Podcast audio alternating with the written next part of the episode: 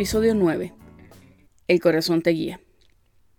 En este episodio nos vamos hasta Talca, en Chile, con la doctora Soreli Césari, una venezolana egresada de la Universidad de los Andes que acaba de celebrar su aniversario 25 como médico. Tras toda una vida dedicada a la pediatría, ¿quién mejor que ella para hablarnos sobre la relación que debemos llevar con los padres de nuestros pacienticos? También conversamos sobre su experiencia de adaptación a un nuevo sistema de salud de cómo ser intensivista pediátrica ha moldeado su visión de la vida y sobre todo de cómo el amor por su país, su universidad, su familia y sus pacientes ha sido para ella un factor determinante al momento de tomar decisiones.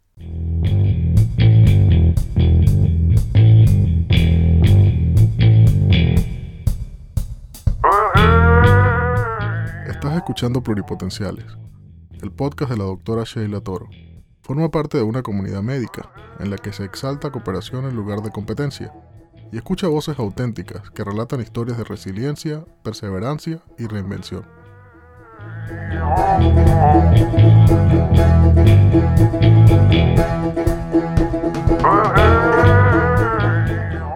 Hola Sorelis.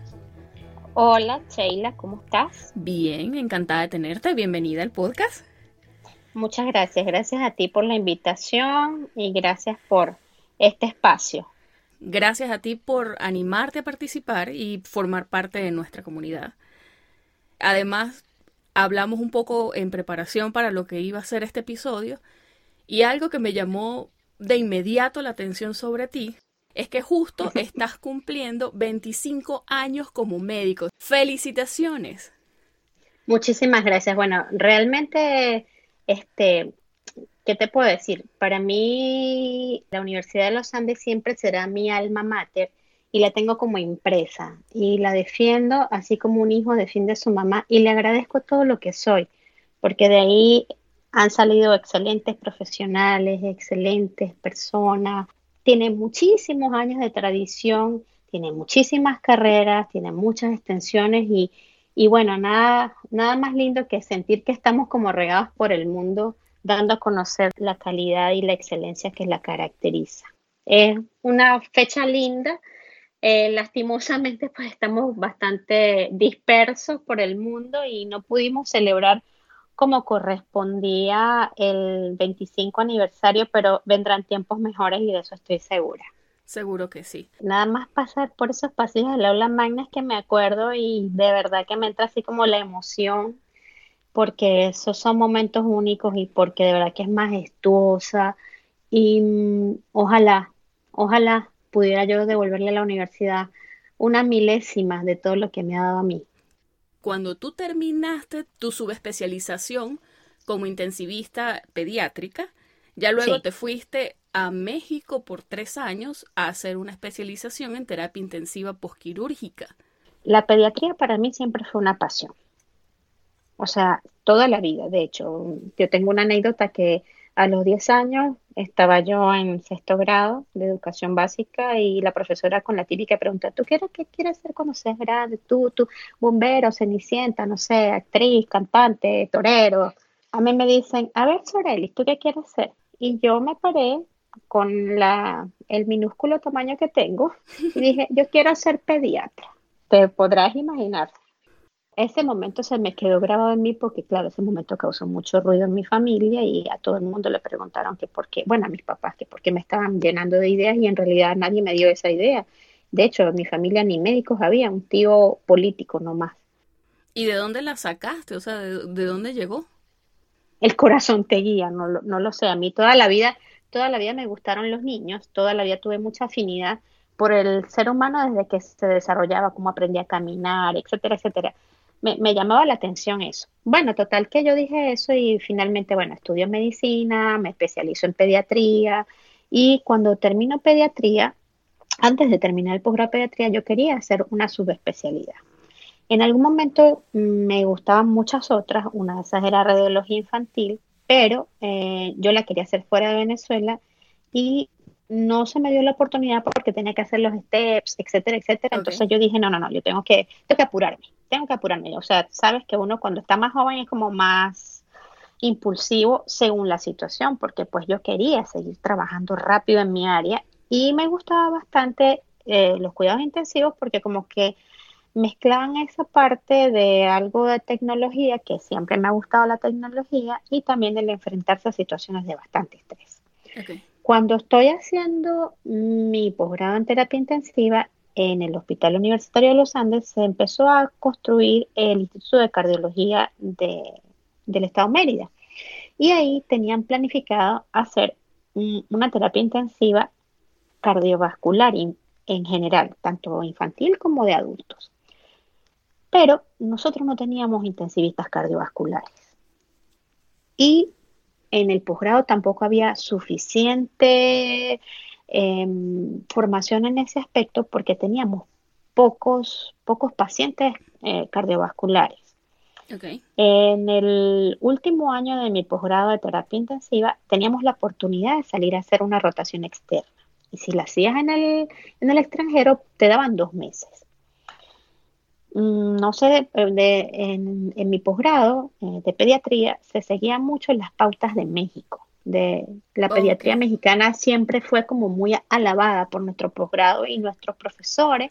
Muchos se formaron en México y tal vez de ahí venía esa, esa afinidad. Y fuimos muy influenciados por la forma de trabajar de México porque nuestros profesores, muchos de ellos venían de allá y muchos de los estudiantes, o sea, de nosotros, los residentes de pediatría, teníamos como sueño, ilusión, como lo quieras llamar, el hacer una sub en México, una subespecialidad.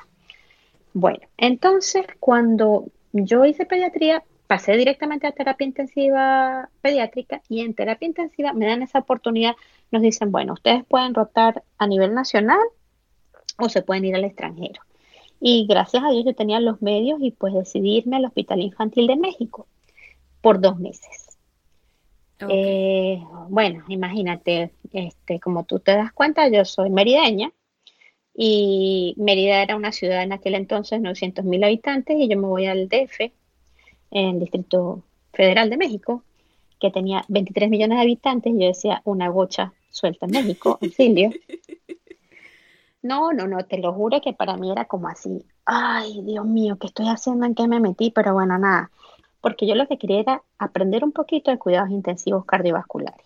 Cuando yo me gradué de intensivista, me doy cuenta que no es suficiente para yo poder darle atención de calidad a los niños y el proyecto del hospital de, de Instituto de Cardiología todavía estaba como construyéndose, así que yo hablé en aquel entonces con uno de los doctores que coordinaba eso y él me dijo, pero ¿por qué no te vas a formar? Y cuando regreses como intensivista cardiovascular infantil, pues tú vas a liderar la terapia y pues me gustó la idea y dije, nada, vámonos, me voy para México. Aquí fue. Y estuviste bastante tiempo allá, de hecho.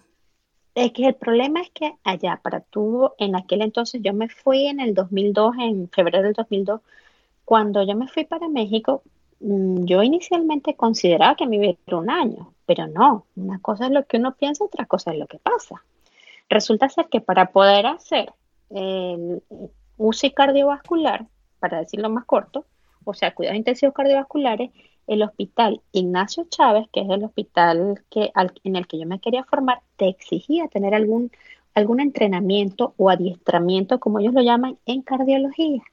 Entonces yo Primero tuve que irme a otro hospital que se llama el Hospital, el Centro Médico Nacional del Siglo XXI, que lo recuerdo con cariño, con, bueno, de mis mejores momentos. Ahí hice un entrenamiento de 11 meses en cardiología como para tener nociones de lo que tú vas a ver te enseñaban a hacer este, ecos, entrabas a cirugías cardiovasculares, entrabas a procedimientos hemodinámicos, pasabas consulta, ibas a neonatología, etcétera, etcétera, y después sí podías postular y quedarte en cuidados intensivos cardiovasculares, hacer tu adiestramiento en el Hospital Chávez. Bueno, todos esos pasos yo los fui cumpliendo. En el interín, ahí fue cuando te dije del paro petrolero, porque yo pensaba irme por un año, pero no, porque un año prácticamente me, me demoraba en hacer el pre, vamos a decirlo de esta manera. Entonces ese diciembre yo regresé a Venezuela para pasarla con mi familia, ya que tenía que estarme más tiempo en México, y ahí fue el paro y fue un total caos. Bueno, no es para menos, de verdad tal cual, o sea, de verdad el país se paralizó todos recordamos eso, fue un desastre total. Sí, bueno, a todas estas yo regreso a México a hacer mi, mi entrenamiento en cuidados intensivos cardiovasculares y paralelamente decidí hacer la reválida de todos mis títulos profesionales en México, pero no para quedarme en México. Yo lo que pensaba era que yo quería aumentar mi currículum para cuando yo llegara poder estar eh, súper capacitada y que, y que fuera yo la elegida ah, para llevar a cabo esa función de ser la coordinadora o la jefe de la terapia intensiva cardiovascular. Claro, es que, es que yo recuerdo y de verdad, o sea, los jefes en el Hbula eran gente súper, súper formada y el grueso, o sea, tenía posgrados en el exterior, en lugares súper prestigiosos. Y bueno, lo que la, meritocracia, básicamente eso, tenían por supuesto que pasar por un concurso de credenciales y siempre la persona más capacitada, era la que más tenía para dar, era la gente que de hecho estaba al mando. Claro, entonces bueno, yo comencé a hacer mi, mis reválidas allá y bueno, finalmente terminé mis estudios em, y ya yo estaba prácticamente, había una situación país no tan complicada como la actual y yo estaba prácticamente a punto de quedarme en México, estaba presentando mi último examen que era bastante complicado eh, de cuidados intensivos pediátricos para para obtener la reválida de mi título venezolano. Y bueno, terminé mi examen, decidí ir a Venezuela y en ese momento, eh, por cosas del destino o porque, porque Dios así lo quiso, hubo un concurso en mi hospital y no lo pensé dos veces. Concursé, quedé y dije nada, Dios me está hablando y regresé a Venezuela. Claro, y aparte, bueno, de nuevo, o sea, lo que tú dices, la situación no estaba lo que era, la ULA eh, era la ULA. Y bueno, un cargo como, como attending, un cargo como especialista, venía con toda una serie de responsabilidades, pero también con mucho prestigio profesional. Claro, y, y bueno, lo que pasa es que también, este, pues mi sueño era como de volver al hospital a la, universidad o, como tú lo, a la ciudad, al país, como tú lo quieras llamar, un poquito de lo que me dieron. Aparte de eso, yo tuve una situación personal, o sea, yo estaba mm, pasando en ese momento, yo eh, estaba embarazada de mi única, amada, especial y adorada hija, de la luz de mi, de mis días, y pues fui a pasar la Navidad porque yo quería que mis papás disfrutaran un poco mi embarazo y todo el tema, y pues coincide esta situación y de verdad que llegar a una ciudad tan amigable como es Mérida, porque el que conoce Mérida sabe que es una ciudad bastante amigable, tan bonita, llena de naturaleza y con tantas oportunidades académicas, pues me pareció correcto que mi hija se criara en ese ambiente en lugar de estar en una ciudad bastante eh, complicada como, como el DF. Sí, y aparte, bueno, con sus abuelos, con su familia cerca. Exacto, exacto. O sea, en el DF mi hija tenía que quedarse en una guardería y a expensas de que su mamá llegara a buscarla, la dejara muy temprano. O sea, una vida, una vida muy agitada para, para alguien tan preciado para mí. Entonces, bueno, regreso a Venezuela.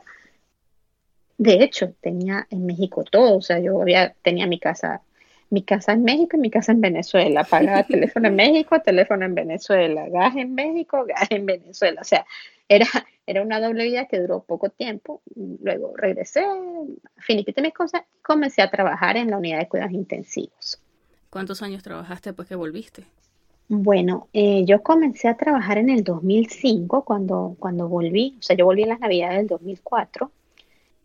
Un, un, un shock inicial porque la idea era que yo quería trabajar en cuidados intensivos cardiovasculares. ¿Qué era lo que te estaba formando? Es en lo que me formé. Entonces, el instituto no estaba listo, pero, ¿sabes? no eh, Se suponía que sí iba a estar listo. A todas estas, eh, en algún momento dado, ¿qué pasó? Que a nivel central en Venezuela se creó el Instituto Cardiológico que estaba en Caracas, no sé si lo recuerdas, eh, un instituto cardiovascular. Ok. Que el problema fue que cuando se creó este instituto, prácticamente él absorbió todas las cirugías y todos los pacientes congénitos. cardíacos. Claro, entiendo. Entonces, ¿Y el todos los recursos, exactamente, todos los recursos administrativos, humanos, etcétera, fueron absorbidos por este instituto cardiológico. De hecho, los posgrados se fueron para allá, los pacientes se iban para allá. Entonces, pues, claro, si los recursos se van para allá, el, instituto a nosotros, pues, no, no siguió. No siguió la construcción, no siguió el equipamiento. Y eso fue un golpe bajo, porque, pues, yo estaba trabajando en cuidados intensivos, pero ya no en lo que me había ido a formar. Pero no importa porque yo estaba en mi hospital, en mi HULA o Hospital Universitario de los Andes, y yo estaba más que contenta de estar ahí, este, haciendo lo que me gustaba y enseñando a los residentes y bueno, viviendo la vida como, como debía ser. Pero claro, fue pasando el tiempo, la situación fue cambiando, cambió mucho. De hecho, tú en algún punto en el 2016 ya dijiste, bueno, eh, ya no puedo, me voy a Chile. De hecho, me contaste que tuviste un par de experiencias bien desagradables. Sí. Relacionadas a cosas políticas que, bueno, ya todos sabemos por ahí por dónde va la cosa.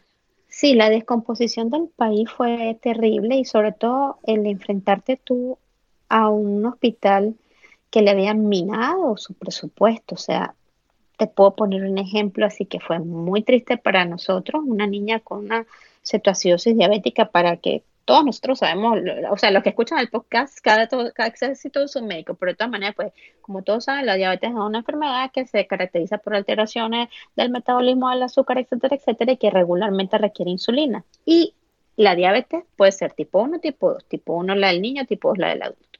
La del niño es una diabetes bien macabra, ¿por qué? Porque el niño, exactamente, porque el niño no es que manifiesta síntomas progresivos, sino que tal vez hay síntomas solapados que las mamás los, los pueden adjudicar a cualquier cosa. O sea, está orinando mucho porque toma mucha agua y, y está flaco, pero tiene mucha actividad y por eso come tanto y no engorda. Y resulta que eso es que está, ese niño está debutando con una diabetes porque está con polidixia, poliuria, polifagia, pérdida de peso. O sea, todos sabemos esas, esas, esas cinco P's que nos enseñaron nuestros maestros. El grueso de los nenes se dan cuenta que, bueno, ellos no, su familia se dan cuenta que son diabéticos porque vienen a parar episodios de, de Exacto, o sea, debutan con un episodio, lo que dice tal cual, macabro, y es así que de hecho se dan cuenta que son diabéticos, pero no es como los adultos que tú vienes viendo un patrón y, y puedes de hecho diagnosticarlos con tiempo. Bueno, fíjate que cuando ya la situación del hospital estaba muy difícil, tuvimos una niña que debutó con cetoacidosis, hay que colocarle insulina X, no vamos a decir ahorita cómo ni nada de eso, pero la insulina se acabó y la niña ya estaba mejor, pero como la insulina se acabó, para, para no hacer el cuento muy largo, la niña terminó en un estado comatoso y requiriendo hasta incluso una vía aérea artificial que fue una traqueostomía. Ay, Dios. Entonces, esas cosas se van metiendo como en el jarrito de lo que me incomoda, de lo que me entristece y de lo que no puedo resolver y que me, y que me, y que me frustra. Entonces, bueno, se hicieron muchas acciones, se trataron de, de, recoger dinero, etcétera, pero pues eso no era suficiente.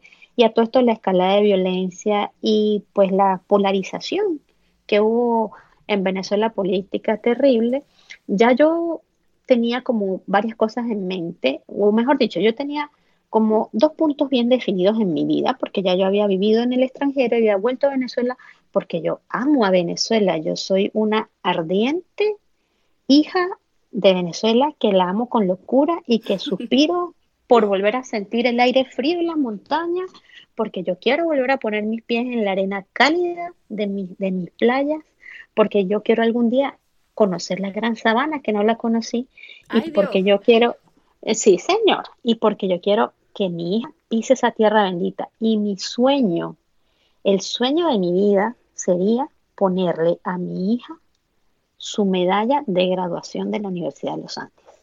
Entonces, lo cierto es que, claro, yo decía, porque también yo tenía no solamente una responsabilidad eh, médica con los pacientes, yo tenía una responsabilidad con mi hija con su formación. Entonces yo decía, en el momento en que yo no pueda darle calidad de atención a los pacientes o darle calidad de educación a mi hija, yo me tengo que ir.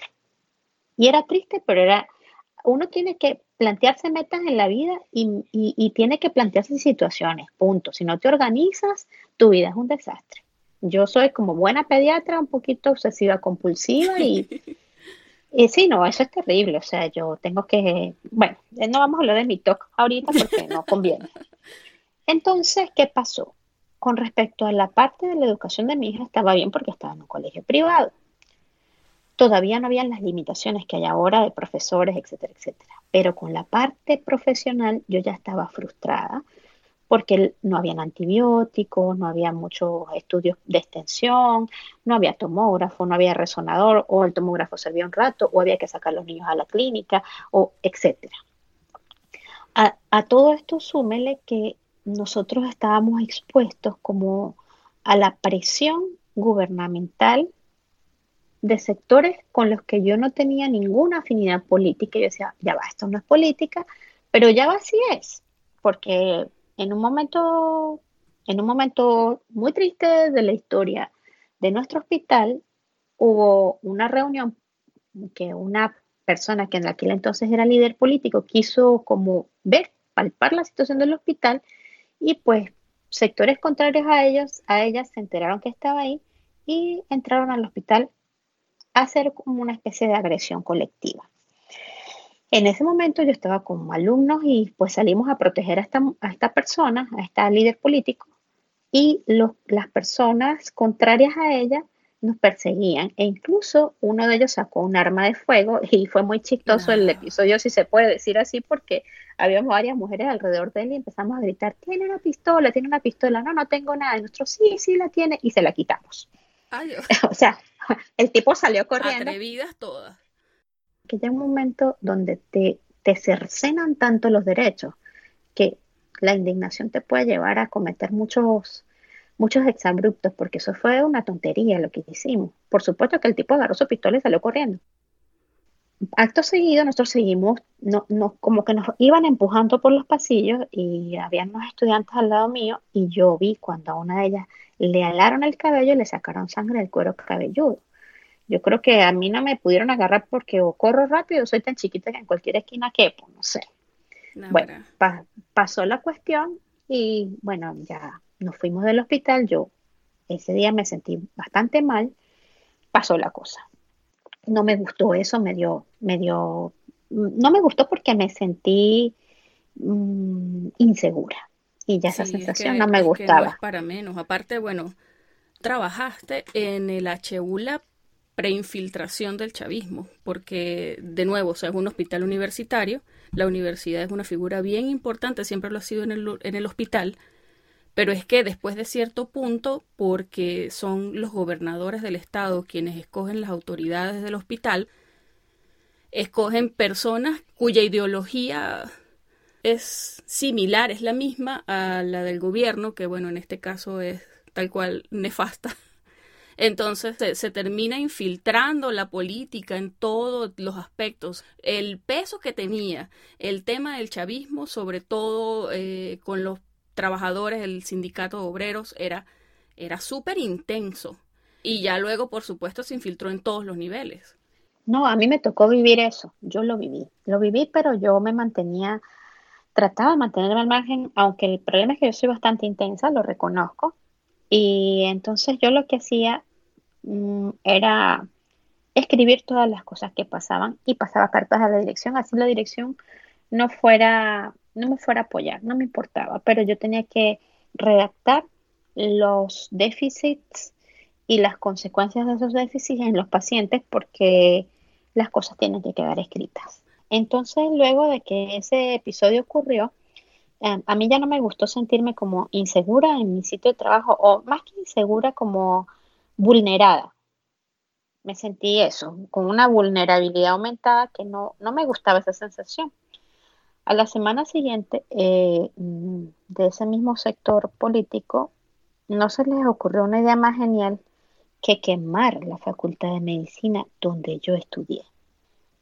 Entonces, ese día yo lloré amargamente como, como una muchachita, porque no lo puedo negar, porque yo sentía como, como que si a mi mamá la hubieran violado delante de mí.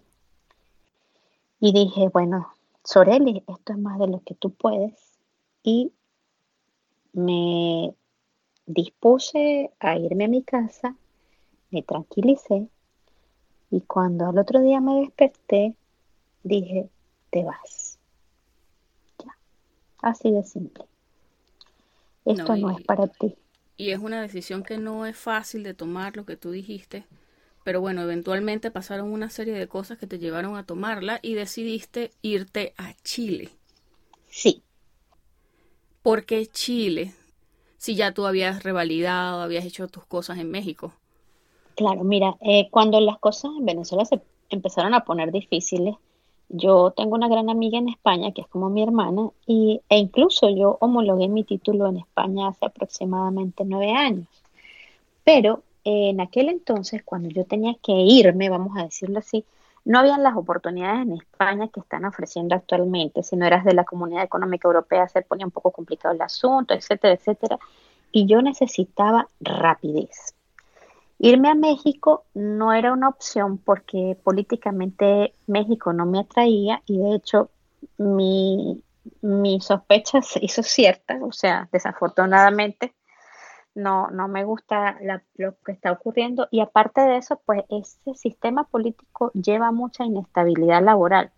Las personas en México que están contratadas hace mucho tiempo, pues están bien, pero las personas que, que tenían que, que ir luego ya no iba a ser igual y pues cuando yo estuve en México eh, era una situación muy diferente a la de, de ese momento del 2016. Claro, aparte uno se ve reflejado en esa situación. Tú sabes lo que pasó con Venezuela y uno asume de una vez, o sea, que va a pasar lo mismo con México.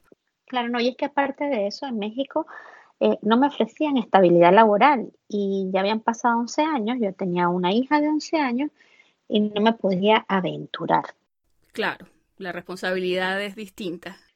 Sí, tal vez si hubiera estado sola, me hubiera ido porque México es un país hermoso, la gente tiene una calidad humana increíble.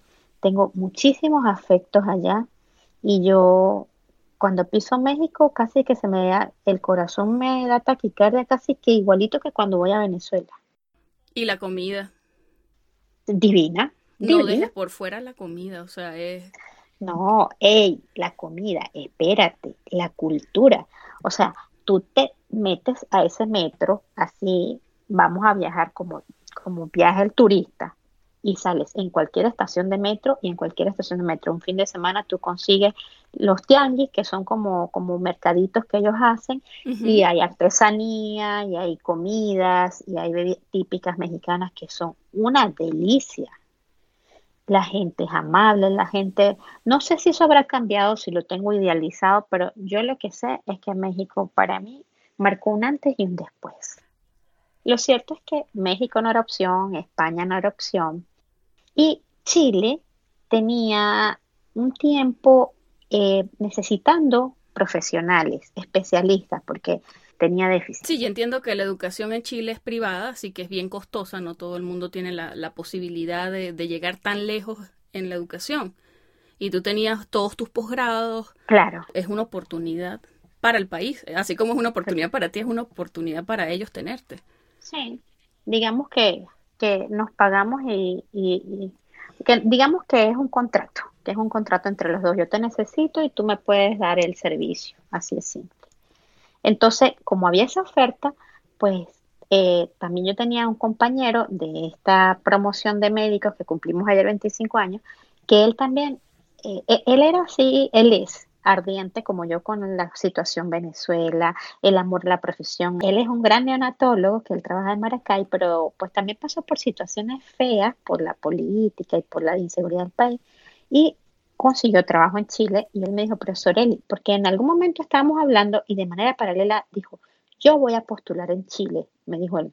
Y yo, en serio, le dije, ¿tú te piensas ir? Tú, yo le digo, me dice él, sí. Yo, yo también, me dice, tú, porque era imposible, éramos las personas que nunca íbamos a dejar Venezuela, ¿me entiendes? Sí. O sea, si yo tenía tan, si tuve tantas oportunidades, ¿cómo no la dejé? Pero bueno, ya llegamos al llegadero, no se pudo hacer más nada. Y él me dice, vente para Chile, para aquí yo me voy antes que tú, me dijo así, porque él sí tenía una oferta firme de trabajo y estaba haciendo toda su documentación. Yo dije, bueno, ¿por qué no? Entonces, claro, yo lo hice movida por esta situación tan fea que viví. Como a los dos días que pasó eso en la Facultad de Medicina, fui y compré un boleto de avión por tres semanas. Y dije, bueno, Diosito, en tus manos. Yo siempre considero que Él me cuida, me quiere, me protege, etc. Y dije, si va a ser Chile, si en tres semanas consigo empleo, Chile será. Y me vine a Chile, claro, con todas las cosas que uno sabe que tiene que venirse, documentos apostillados, solamente me faltaba en realidad el pergamino de, del título de médico cirujano, porque para la reválida de México y para estudiar en México tuve que apostillar previamente todos mis documentos, notas, programas, etcétera, actas de grado, etcétera. Bueno, entonces, pues nada, me vine para Chile, eh, llegué a casa de una amiga inicialmente en una población que se llama Chicureo, cerca de Santiago, que es la capital. Me inscribí en el examen que se llama EUNACOM, que es el examen de medicina general, y dije, voy a tomar un bus y voy hacia el sur. Y si en tres semanas no consigo empleo, pues veo para dónde me voy. Y pues el primer stop, la primera parada fue en Talca, que queda como es como, es como centro sur, como a tres horas de Santiago en bus. Y llegué al hospital y mi amigo Manuel Loera me, me presentó con su jefe y el jefe del que era en el servicio de neonatología me dijo, quédate, haz la inducción, aquí le llaman inducción, a como una especie de entrenamiento en servicio para que te enteres de cómo son las pautas de manejo aquí en Chile, que son un poco diferentes. Ellos tienen su forma de trabajar, vamos a decirlo así, bien normada y que les da tienen su esquema y yo considero que es bastante bueno porque te orientas rápido y, te adaptas a esas pautas y como que las cosas van saliendo bien. Y bueno, pues justamente ese día una persona se había ido de la unidad de cuidados intensivos y él me presentó a la jefe de ahí y la jefe de ahí, gracias a Dios, pues me dio empleo y heme aquí, tres años ya en el Hospital Regional de Talca. Diría uno, todo fluyó para bien de, de esa manera. Bueno, yo voy a hacer este acotación de un, de un maravilloso refrán o dicho mexicano. Lo que es para ti, ni que te quites, y lo que no, ni que te pongas. Es como una versión de lo que es el curado para la iglesia. Exactamente. Exactamente. Entonces, bueno, nada, llegué aquí, me empecé a trabajar. En aquel entonces se podía aquí en Chile trabajar sin tener los exámenes aprobados. Los hospitales, a través del Ministerio de Salud, te daban un permiso de trabajo que se llamaba el Ceremi de Salud y ellos se responsabilizaban, vamos a decirlo así, por tus actos médicos mientras pasabas los exámenes. Okay. De hecho, te daban aproximadamente dos años para pasarle una con. Si en dos años no lo habías pasado, que era el examen de medicina general, pues entonces ya ahí sí no te podían seguir contratando. Ese examen, pues, se hace para las personas que quieran saber, porque creo que es importante que, si alguien quiere emigrar a Chile, sepa cómo son las cosas aquí. Este, si alguien que está escuchando este podcast de repente tiene este, la intención de. El examen EUNACOM tiene dos partes, una teórica y una práctica. La teórica, pues, es un examen de 180 preguntas que se puede hacer en julio o en diciembre de todos los años. Lo puedes presentar N cantidad de veces de manera ilimitada, siempre y cuando pues te inscribas. Y después que pasas ese examen, actualmente tiene una cosa buena que es que quitaron el factor de corrección. Antes eran, ya tenía un factor de corrección 4 a 1, 4 malas eliminaron una buena. Después que pasas ese examen viene la parte que se llama el EUNACOM eh, práctico o SP, sección práctica, que consta de un examen que vas a desarrollar como en las cuatro especialidades madres pediatría, medicina, medicina interna, por supuesto, cirugía y ginecostetricia. Y pues ya cuando pasas eso, pues tú revalidas tu título de médico general. Antes el EUNACOM prelaba o era necesario pasarlo antes de hacer el CONASEM. ¿Qué es? El examen para especialidades. El CONASEM es de cualquier cosa que a ti se te ocurra. medicina, pediatría, cirugía infantil, otorrino, etc. Antes, antes, en, del 2017 hacia atrás, hasta que tú no pasabas el EUNACOM, no podías optar al CONACEN. ¿De qué forma cambió? Afortunadamente en febrero, marzo del 2017, o sea, a cuatro meses que yo había llegado, en vista de que muchas personas no, no habían logrado esta eh, eh, pasar el EUNACOM y los hospitales pues estaban trabajando con estos médicos y se iban a quedar pues un poquito desasistidos, se hizo una ley donde tú podías presentar simultáneamente los dos exámenes. O sea, ya no prela, pero igual lo tienes que presentar. Exacto, no, no son, no, el EUNACOM no te prela el CONASEM, eh, no son en las mismas fechas, te inscribes aparte y lo puedes, eh, lo, puedes presentar, digamos, de manera simultánea. Eh, bueno, y entonces nada, yo afortunadamente en 14 meses pues tenía lista la especialidad y la, el título de medicina general.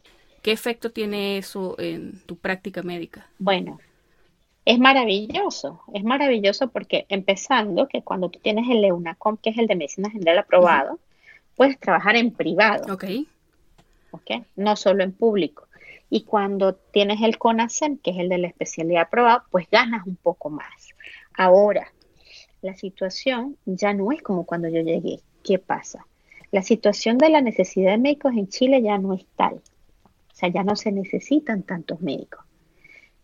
Por tal motivo, difícilmente vas a conseguir empleo en algún hospital si no tienes ya el EUNACON aprobado excepto que te vayas así como para la Patagonia, así bien súper lejos, o como digo yo en perfecto venezolano, por allá en San Juan de los Cochinos Tristes, bueno, más o menos por allá. Nunca lo había escuchado. Bueno, allá. Lo dice, lo dice una gran amiga mía que quiero mucho y que está en Houston, por cierto. Cuando tú te vas muy lejos, pues claro, por necesidades de la zona, de la población, te pueden emplear sin EUNACOM. Pero regularmente ya en los sitios más cercanos a Santiago, que es el, el distrito metropolitano, y en las regiones que ya tienen grandes hospitales y que están cerca, pues ya están exigiendo a los médicos el EUNACOM. Entonces eso es importante que lo sepan si quieren venir a, a Chile a trabajar, porque por lo menos tienen que tener el EUNACOM aprobado y no solamente la parte teórica, sino la práctica. O sea, que necesitan tomar sus previsiones porque no van a ser capaces de trabajar como médicos hasta que no tengan eso listo. O sea, que quizás... Excepto que se vayan muy lejos. Sí, entiendo. O sea, que quizás, bueno, quizás es buena idea tener ahorros. Sí, bueno, de todas maneras, también aquí no te creas. Hay muchas facilidades en qué aspecto. Hay cursos de para hacer el EUNACOM, el examen eh, de medicina general online lo puedes tomar de cualquier parte. ¿El examen? No, el curso para presentar el examen, pero el examen sí lo tienes que presentar aquí en Chile. O sea que bien podrías simplemente empezarte a formar en donde sea que estés y ya luego ir a presentar en Chile cuando estás listo. Claro, ahora otra de las cosas o otra de las situaciones es que ya antes uno venía a Chile con visa de turista y después tramitaba la, la visa de trabajo o la, de la residencia temporal, como se llama aquí. Pero ahora tú no puedes, después de que hubo tanta migración para acá, para este país, hubo legislaciones gubernamentales donde tú no puedes cambiar el tipo de visa con el que ingresas. Entonces, ese es otro, e, es, esa es otra traba con la que se puede conseguir la persona que quiera venir a Chile. Ya va, o sea, que tú puedes llegar con una visa de, turista o quizás de estudiante, pero si consigues tu trabajo y necesitas cambiar tu estatus a una visa de trabajo, tienes que salir de Chile y volver a ingresar. ¿Es eso? Sí, señor. ¿No puedes hacer un cambio de estatus desde allá adentro? No, no. Eso antes era lo que se hacía, pero ahora ya no. Ahora, por ejemplo, si tú vienes de turista, tienes incluso que pedir visa de turista para visitar Chile. De hecho, por eso se creó, se creó la figura de la visa de responsabilidad democrática, que es como pluripotencial, vamos a decirlo así. O sea, e, e, es la extensel de las visas. no, en serio. O sea, esa visa te sirve para que tú vengas a, a transitar libremente por territorio chileno, para que pidas trabajo, para que te quedes como tú te quieras quedar trabajando, eh, estudiando, lo que tú quieras.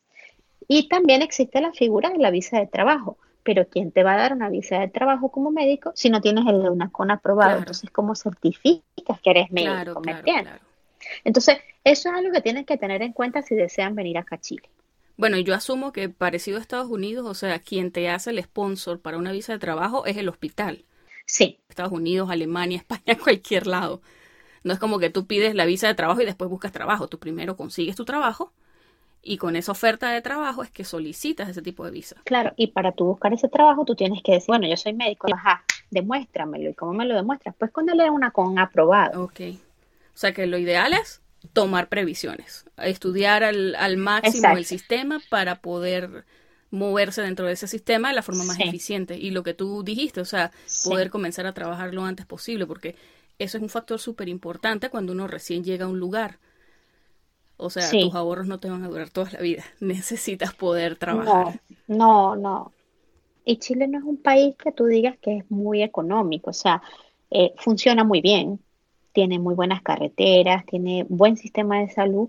Pero bueno, ahorita realmente estamos así como en, en, en la efervescencia, ¿no? Entonces, este, hay que, como dices tú, tomar precauciones y, saber a qué te vas a enfrentar, porque yo considero que, lo mejor que uno puede hacer es orientar a las personas cuando te piden un consejo y, bueno, ese sería. Tomen precauciones. Y ahora que has tenido ya todas estas experiencias trabajando en, en Chile, has tenido chance de conocer el sistema de salud, ¿cuáles dirías tú que son las diferencias más notables entre ese sistema de salud versus el de Venezuela? Bueno, empezando por los recursos. O sea, sí. eso sin duda. Claro, a veces merman un poquito según cuando ya va pasando el año, que ya hay un poquito de menos disponibilidad de, recursos y tal, pero tenemos, hay mucha tecnología. Eh, por ejemplo, la unidad de cuidados intensivos, yo trabajo en una unidad bastante muy bien dotada, muy, muy, muy bonita. Es nueva porque ese hospital, inclusive en el terremoto del 2010, si mal no recuerdo, se derrumbó. Entonces, esta es como nueva, la, nueva unidad de cuidados intensivos hecha en ese hospital que se había derrumbado. Tiene una capacidad eh, bien importante, tiene 8 camas de cuidados intensivos, 16 camas de cuidados intermedios y 4 camas de cuidados oncológicos este, pero aparte de eso, Chile tiene una cosa que a mi punto de vista es maravillosa, que ellos tienen como un paquete de patologías auge se llaman, o GES, que son garantías, son las garantías explícitas de salud que le da el gobierno chileno a la población. Entonces, okay. esas, e, esas 80 patologías que, bueno, te puedo mencionar, este, eh, ahí está metida la hipertensión, la diabetes, el hipotiroidismo, etcétera, etcétera, tienen como manuales, por decirlo de alguna manera fácil, las guías, las guías de tratamiento. Entonces, tú tienes puros algoritmos. Cuando tú llegas, de repente tú chocas con eso, porque eh, a lo mejor, ¿qué te puedo decir yo? Las iras leves no se tratan igual que como las tratamos nosotros. Aquí también, claro, lugares donde hay más regulaciones al respecto de, de cómo diagnosticar y tratar enfermedades, uno llega y choca con esa realidad porque en Venezuela las cosas se hacen más de forma empírica, quizás más basado en, bueno, a estos pacientes eh, eh, nos hemos dado cuenta que si lo tratamos de tal manera, tenemos mejores resultados. Claro. También está el detalle de que por lo general no tienes los recursos para manejar las cosas según los guidelines. Entonces nos ingeniamos de esa manera, supongo, darle la vuelta a la situación. Claro, por supuesto, tampoco es que estas guías son sacadas de lo loco, porque como, como yo le digo a la gente, es que los niños chilenos no son extraterrestres, los niños chilenos son niños que pueden sufrir de cualquier patología, igual que cualquier otro bebé en, el mundo, pero ellos, pues claro, están respaldados en la, en la, tanto en, en la literatura internacional como en la, en la epidemiología de ellos, ¿me entiendes? Entonces ellos crean sus algoritmos y eso es maravilloso, ¿por qué? Porque el médico que está en, el, en Santiago de Chile, en la capital, tiene que hacer básicamente lo mismo que el médico que está en Calama, que es al norte, así súper lejos, o el que está en Punta Arenas, que es al final de Chile, al sur. Entonces, como que se norma el tratamiento de un paciente y si, por ejemplo, hay un problema que es lo que ellos, de estas patologías urgentes, por llamarlos así para que me lo entiendan, que llega a un, ponte tú un ambulatorio pequeñito, que aquí se llama CEFAM, Centro de Salud Familiar. Y el médico dice, mire, este paciente tiene un infarto, un accidente isquémico, así, así, asado. El gobierno chileno tiene que garantizar la atención plena de ese paciente mínimo en 72 horas. De donde sea sale una ambulancia, lo rescate, chao. Si en el centro donde está no se puede lograr tratar, se deriva al mejor centro que le pueda dar el mejor resultado a ese paciente. Okay. O sea, eso lo veo yo como algo maravilloso. Eso, eso es garantía en salud, ¿me entiendes? Como lo llaman aquí, eso es una garantía en salud. Entonces, bueno, eso, adaptarse a eso es, bastante bien y, bueno, lo que sí es que eh, aquí los especialistas trabajamos como si fuéramos residentes. De hecho, aquí a los residentes le dicen becados y a los especialistas le dicen residentes cuando ya tú como médico comienzas a hacer tu práctica, que regularmente la haces en un hospital, el servicio de salud, digamos que saca concurso lo que ellos llaman las becas, o sea, lo que sería para nosotros los concursos de posgrado. Entonces dice, bueno, mire, para la región, yo vivo en la séptima región que se llama región del Maule. La región del Maule necesita, no sé, dos anestesiólogos, tres cardiocirujanos, eh, no sé, 40 nutricionistas, 50 eh, internistas, etcétera. Esas son las becas que hay. Entonces, el hospital te paga el sueldo a ti, pero, pero, ¿cómo devuelves tú eso? Y es que tú tienes que, tú te educas, o mejor dicho, tomas tu beca mm, donde haya la opción puede ser aquí mismo en, en, la región o puedes irte a Santiago a otra, a otra universidad, a otro hospital, pero tu obligación, tú firmas un contrato y tú dices, yo tengo que ir a devolver mi beca y la devuelves con el doble del tiempo. Es decir, pediatría son tres años, tú tienes que trabajar en ese hospital seis años. O sea, tú, en el hospital que te becó. al hospital en donde te formas en tu posgrado. Exactamente, en el, en el que haces el convenio, a veces hay excepciones, hay gente que puede negociar, bueno, mire, sí, me está enviando tal hospital, pero tal otra región me necesita, okay. pero eso ya es un convenio que haces con el Ministerio de Salud, ¿sabes? Okay. Pero ellos, ellos tienen, o sea, las personas que hacen becas aquí tienen la obligación de devolver como el doble del tiempo. Por supuesto que no es gratis, les pagan su sueldo de médico o de especialista, pero eso es importante también que se sepa, ¿no? O sea, no son liberados, vamos a decirlo así. ¿Cómo fue para ti adaptarse a ese nuevo sistema de salud? Después que nos embarca en esta aventura de emigrar, o eres flexible o no emigres. Todo es aprender, todo es aprender, todo es aceptar. Chocas, por supuesto que chocas, es que tienes sangre en las venas. Y bueno, yo ya una vieja de la medicina, imagínate tú. O sea, partes de cero, empiezas de cero. Claro, tú estás acostumbrado a hacer las cosas de otra manera, lo has hecho así por mucho tiempo y te encuentras con algo diferente. Pero sí, es verdad. Aparte, claro, tú te formaste, ya tenías tu formación también, lo que hiciste en México, y ya sabías que en otros lugares las cosas se hacen de forma distinta. Así que digamos que eso de alguna manera te equipa con una perspectiva. Tú ya sabías que no iba a ser igual que en Venezuela. Claro, pero, pero bueno, también es importante porque te pongo un ejemplo este, muy básico. ¿Qué hace una intensivista pediatra estudiando de fractura de cadera de una anciana de 90 años? y, tú dices, o sea, como que, ¿con qué me como esto, no?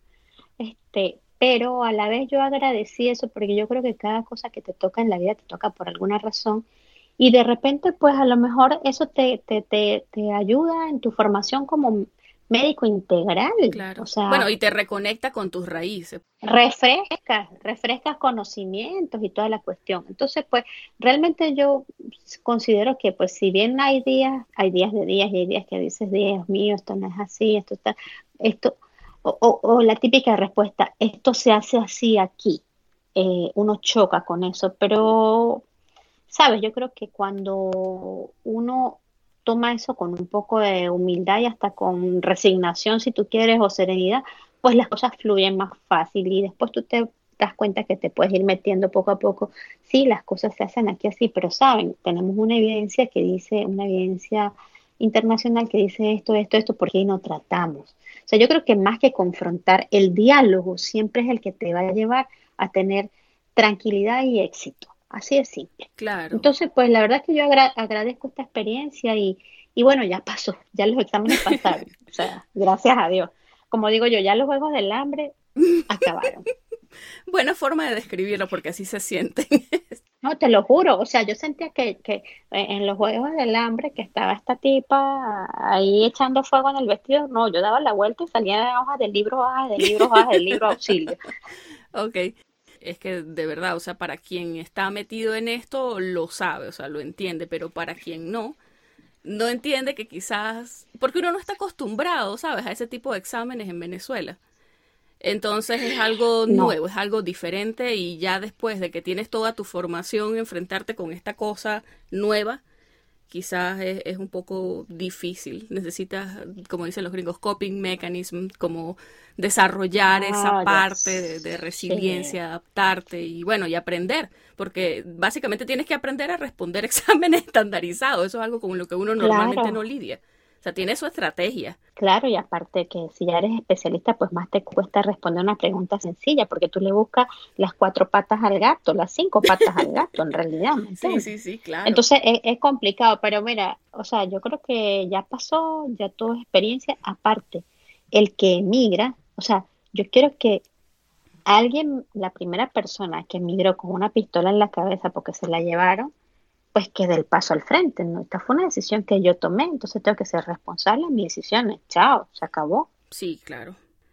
Es que uno todas las experiencias por las que va pasando de alguna manera lo moldean. Lo que tú me comentaste también que ha pasado contigo como intensivista. O sea, tú me dijiste que la UCI de alguna manera ha cambiado tu perspectiva. Porque claro, tú comienzas tu educación, vas a pediatría, que es un mundo bien bien lindo, bien optimista, de alguna manera te sientes bien porque ayudas a los nenes y ves cómo se recuperan.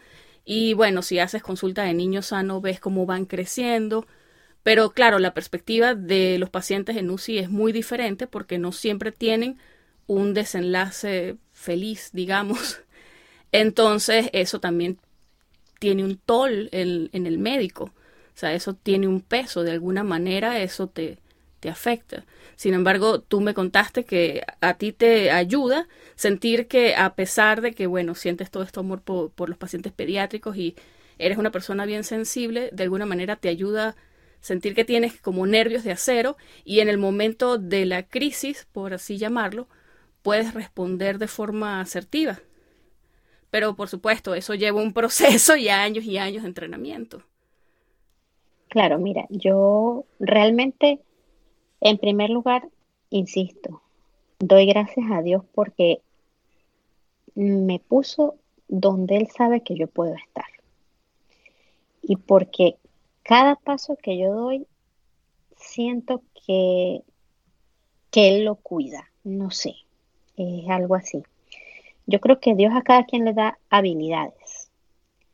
¿Qué ocurre con cuidados intensivos? A mí me llamaba mucho la atención esa especialidad por lo tecnológica, como dije anteriormente, y también porque te plantea muchos retos. Te mantiene muy activo y no hay nada más satisfactorio que poder recuperar a un niño de un estado crítico. Claro, haces realmente una diferencia. Claro. Y si tú no lo puedes recuperar del estado crítico, tú desarrollas una especie de compasividad como para poder ayudar a esos papás a aceptar la pérdida, porque uno ya no entra en la parte de superarla, sino por lo menos de aceptarla y de que el papá pueda estar tranquilo de que él hizo lo que estuvo de su parte para que su niño tuviera la mejor atención. Y en esa mejor atención, pues entramos en juego nosotros, y por eso es que te llenas de compromiso, tienes que estudiar, tienes que saber que, tienes que trabajar fuerte, que no te deberías descuidar, que, tú llegas a la UCI y muchas veces a lo mejor te necesitan en tu casa, pero tú dejas el teléfono a un lado o lo que sea a un lado, tú dejas de comer, tú puedes dejar de, de, de, hacer cosas que, que, de repente las planifiques porque estás comprometido con un paciente. Y cuando tú te enfrentas a esa situación donde alguien puede perder la vida y que tú estás todo el tiempo rodeado de eso, ahí es donde tú te das cuenta de que la vida es otra cosa y de que como ser humano tú puedes agradecer hasta abrir los ojos y ver a color. Náhuara. a veces simplemente nos dejamos distraer por. Exacto. Cosas que a la hora la verdad son triviales. Exacto, donde tú puedes agradecer que puedes caminar, que sientes frío, que sientes calor, que puedes saborear algo. Son cosas que parecerán tontas y demasiado sencillas, pero cuando tú estás tan cerca de, de, un de la muerte, porque pues hay que llamarla por su nombre, de la muerte, pues entonces tú te das cuenta de que, o sea, todas las demás preocupaciones banales que tú tengas se pueden sobrellevar. Así de simple. Y mira, ahora que mencionas la relación con los padres. Eh, ¿Cómo llevas tú eso? Porque muchas personas que están en pediatría me han comentado que quizás la parte más difícil es esa, es manejar la relación con los papás. Yo considero que como, como en cualquier aspecto de la vida, eh, una de las herramientas más útiles y más eficaces es la comunicación. Por supuesto que la comunicación se puede bloquear por miles de razones, empezando por el shock que puede tener un papá que llega con un niño en paro al hospital. Mm. O sea, no es fácil. Y entonces ahí es cuando viene tú, cuando tú, tú tienes que desarrollar estrategias de comunicación, de compasividad, el coping. Así de simple. Cambia el lugar con la persona y trata de hacerle entender qué está ocurriendo, porque un papá que tiene la preocupación de un hijo en riesgo vital más la ignorancia de, lo, de no saber lo que está ocurriendo, pues es una mala combinación. Entonces, por supuesto que el trabajo inicial de uno es abocarse al paciente y tratar de recuperarlo, pero cuando ese momento pasa, porque eso no va a estar por todo el tiempo, porque o se mejora o se muere, así de simple, ¿verdad? Mm. Pero cuando tú logras recuperar al paciente y estabilizarlo, es importante que tú traigas al papá y le digas, a ver, que tiene su hijo. Usted sabe que tiene su hijo porque está aquí. ¿Cuál es este sitio? Ubicarlo en tiempo, espacio y persona, así como nos decían los profesores. Así de simple. Y yo creo que en el momento en que usted a los papás le puede explicar lo que está ocurriendo y los papás entiendan que los papás, usted le pueda decir, mire, su hijo necesita estos aparatos para sobrevivir, su hijo necesita estos medicamentos para sobrevivir, la evolución de su hijo regularmente podría ser esta o esta, yo creo que al establecer esa comunicación efectiva, usted logra más. Entonces, sí es cierto que a veces para los papás es difícil aceptar una situación, especialmente cuando el problema del niño está ligado a accidentes que se pueden prevenir, eso es terrible. Porque cuando los papás generan culpa, se cierran y no entienden ahí está el trabajo de hormiguita de uno. Uno siempre tiene que estar disponible para esas personas, porque ellos bastante tienen con el pesar de tener a su hijo debatiéndose entre la vida y la muerte como para que consigan a un ser endiosado que no les dirige la palabra. Eso no puede ser. Y yo siempre llamo a la reflexión a mis alumnos o a las personas con las que puedo hablar de que es muy duro lo que, lo que ellos pasan como para que uno no tenga la consideración de explicarles lo que ocurre. Por supuesto que cuando uno ya tiene el tiempo, porque si tú me pones a elegir entre qué quiero hacer yo, si ponerme a trabajar con el niño o explicarle a los papás lo que voy a hacer, obviamente que yo tengo que establecer prioridades y primero es lo primero. Claro, claro. Pero cuando la marea baja, es importante que los papás estén informados, porque unos papás que están informados y una relación médico-paciente en este caso que se establece con los papás satisfactoria y, que tenga y que tenga una, una adecuada correspondencia, va a hacer que el manejo de ese niño sea más efectivo y que la aceptación, ya sea de la mejoría o de la gravedad, sea un poco menos áspera, menos árida. Básicamente, tratar de manejar esa relación siempre con empatía. Sí, por supuesto. Y con profesionalismo, porque es un hilo delgado. Sí. Como tú te habrás dado cuenta, en muchas partes todo el mundo dice nada como los médicos venezolanos.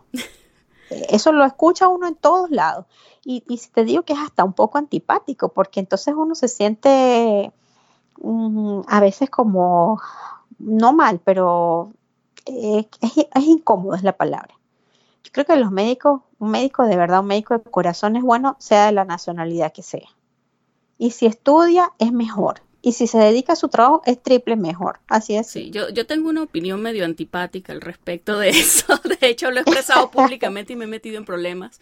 Pero bueno, eso soy yo con mis opiniones controversiales. No, pero eso está bien.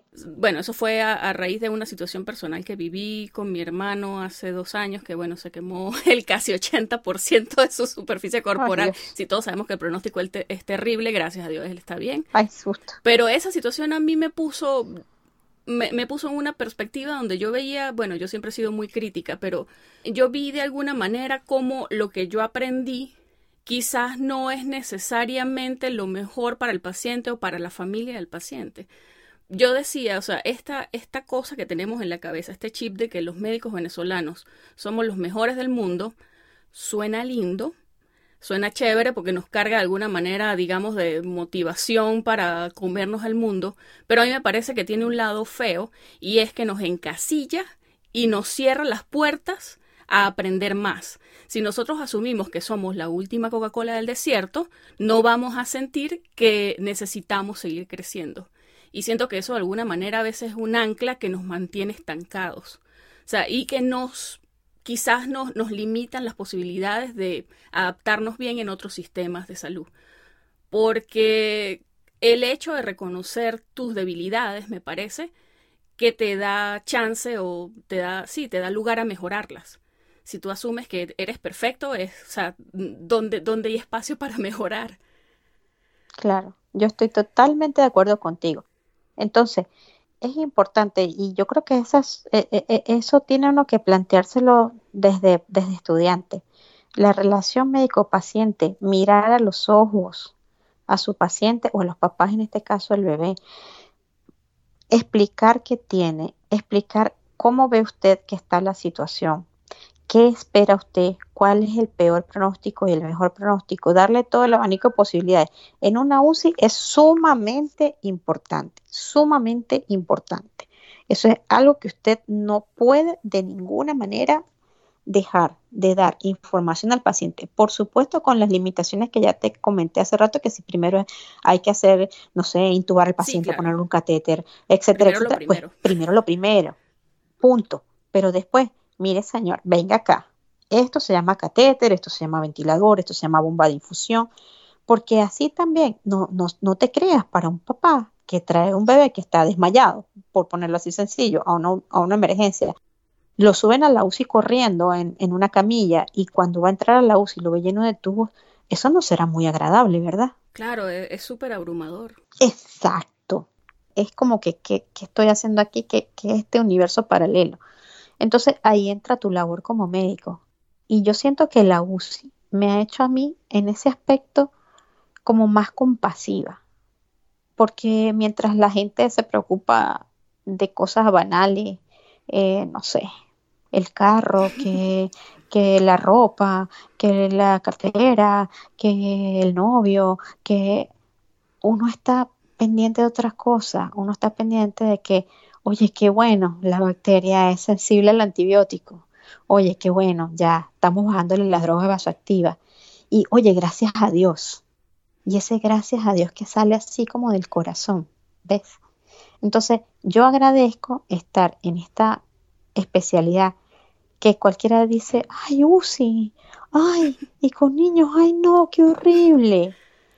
No, no es horrible porque en el momento en que yo pueda entregar un niño que vuelve a decirle a su mamá, hola mamá, o a su papá, hola papá, en lo posible sin secuelas o con una alta probabilidad de recuperación. Para mí eso es tener el corazón llenito. Y si yo le puedo decir, ojalá no te vuelva a ver más nunca aquí, en la UCI, más todavía. Porque mi objetivo, o sea, yo siempre le digo a los papás, yo sé que este es el peor sitio donde usted y yo nos pudimos haber conocido, porque este es el sitio donde usted nunca va a querer regresar y es natural, es natural. Y ya. Nunca nos tenemos que olvidar de la humanidad, nunca. Y nunca tenemos que olvidar de que nosotros no estamos arriba, no. Todos somos iguales. El enfermero, el auxiliar de enfermería, el que limpia, el que va y busca la sangre que el niño necesita todos estamos trabajando por un bien común y ese bien común se llama Pedro, Pablo, Juana, María, Soledad, como se llame. Y ya que estamos en esta, porque acabas de tener un brote de, sabiduría, me conmoviste. Ay, no. y qué lindo haberlo podido grabar. Sorelis, ¿qué consejos le darías tú a esos muchachos que vienen detrás, o sea, que siguen en formación, que puedan estar escuchándonos? Yo siempre le digo a mis alumnos que yo soy muy feliz porque yo amo lo y yo doy todos los santos días gracias a Dios y a la Virgen porque me pusieron en el lugar donde yo tenía que estar, en la universidad donde tuve que estar, mi amada Universidad de los Andes, haciendo lo que yo quería hacer, que era tratar a los niños. Y lo, solo les pido que me dé como la fortaleza y la salud para seguir ayudando. Y es que el que ama lo que hace no lo puede sentir como que es un trabajo, porque es una forma de vivir. Entonces a mis alumnos yo les digo eso, ustedes tienen que tratar de, buscar qué es lo que más les gusta, qué es lo que más los motiva, porque cuando usted ama lo que hace, lo que hace sale solito, solito, solito y usted va a ser excelente. Y no es que usted tiene que ser excelente para ser el gran doctor, el que tiene esa investidura galáctica, así, el dios del Olimpo, no. Es porque no hay nada mejor que ayudar y que ser un agente de cambio. Y si usted cree en esas cadenas de favores, esas cadenas de favores son las que mantienen al mundo bonito y los que mantienen una esperanza en esta humanidad. Qué lindo.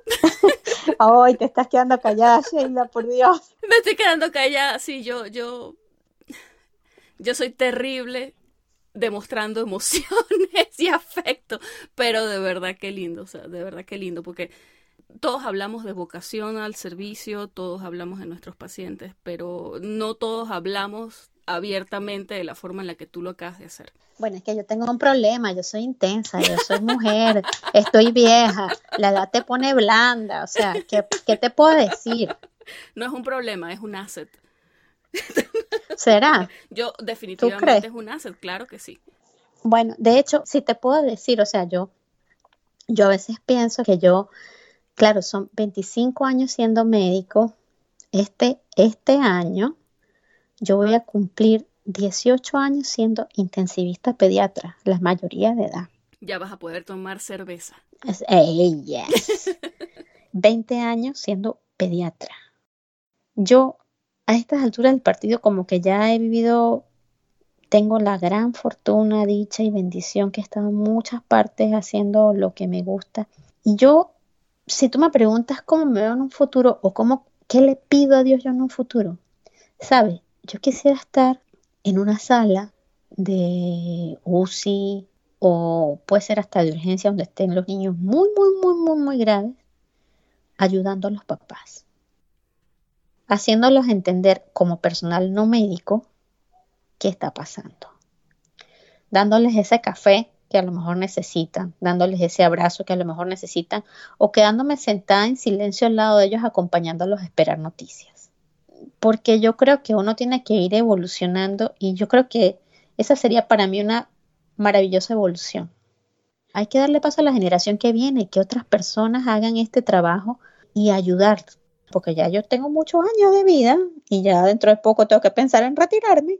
Y sin embargo, tú te piensas retirar en la misma área en la que estás trabajando. Pero claro, porque considero que la, la poca experiencia que tengo, porque hay mucha gente mucho más experimentada, me puede ayudar a que, a que los papás de esos niños puedan sobrellevar con más facilidad el problema. Vocación total. Me motiva mucho escucharte hablar y yo pensando que, que abrir restaurante cuando me retire, y Dios mío, me siento ahora tan banal.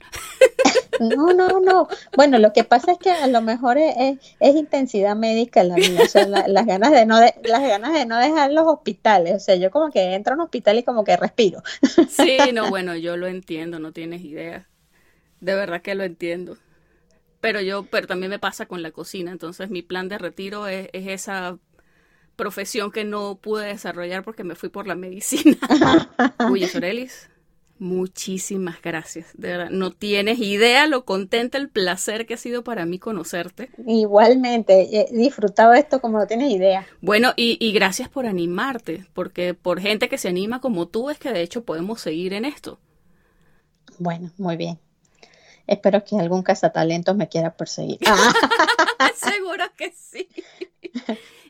Pues no, gracias a ti, porque de verdad que este es un espacio bastante productivo, lo considero yo para las personas que estén pensando en, en, emigrar, en salir, que quieran ver opciones, y de verdad que ha sido un rato muy agradable. Y bueno, nada, me sentí súper cómoda, súper contenta de, de poder conversar contigo, Sheila. No, vale, eh, yo contigo, de verdad, me sentí súper motivada. Y de nuevo, o sea, creo que el podcast cumple su cometido, que es básicamente mostrar el lado humano de los médicos, porque a veces en medio de, de ser profesionales quizás dejamos ciertas características detrás y no es el punto. El punto es que somos igual personas y como tú dices, o sea, tenemos que verlo como que todo desde un punto de vista, un ser humano integral. Sí, totalmente. Y bueno, esta es tu casa. Ya luego nos sigues dando updates y seguimos en contacto, de verdad. Muchísimas gracias, Aurelia. Buena, súper. Gracias a ti por la invitación, Sheila, y que salga todo súper con los próximos entrevistados. Pluripotenciales. bueno, ok, muy muchísimas gracias. Ok, dale pues. Chao.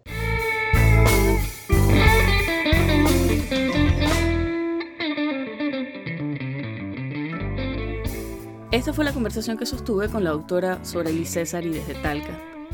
Si te gustó este episodio, compártelo con tus amigos y no olvides que puedes encontrarnos en pluripotenciales.com y las distintas plataformas de streaming.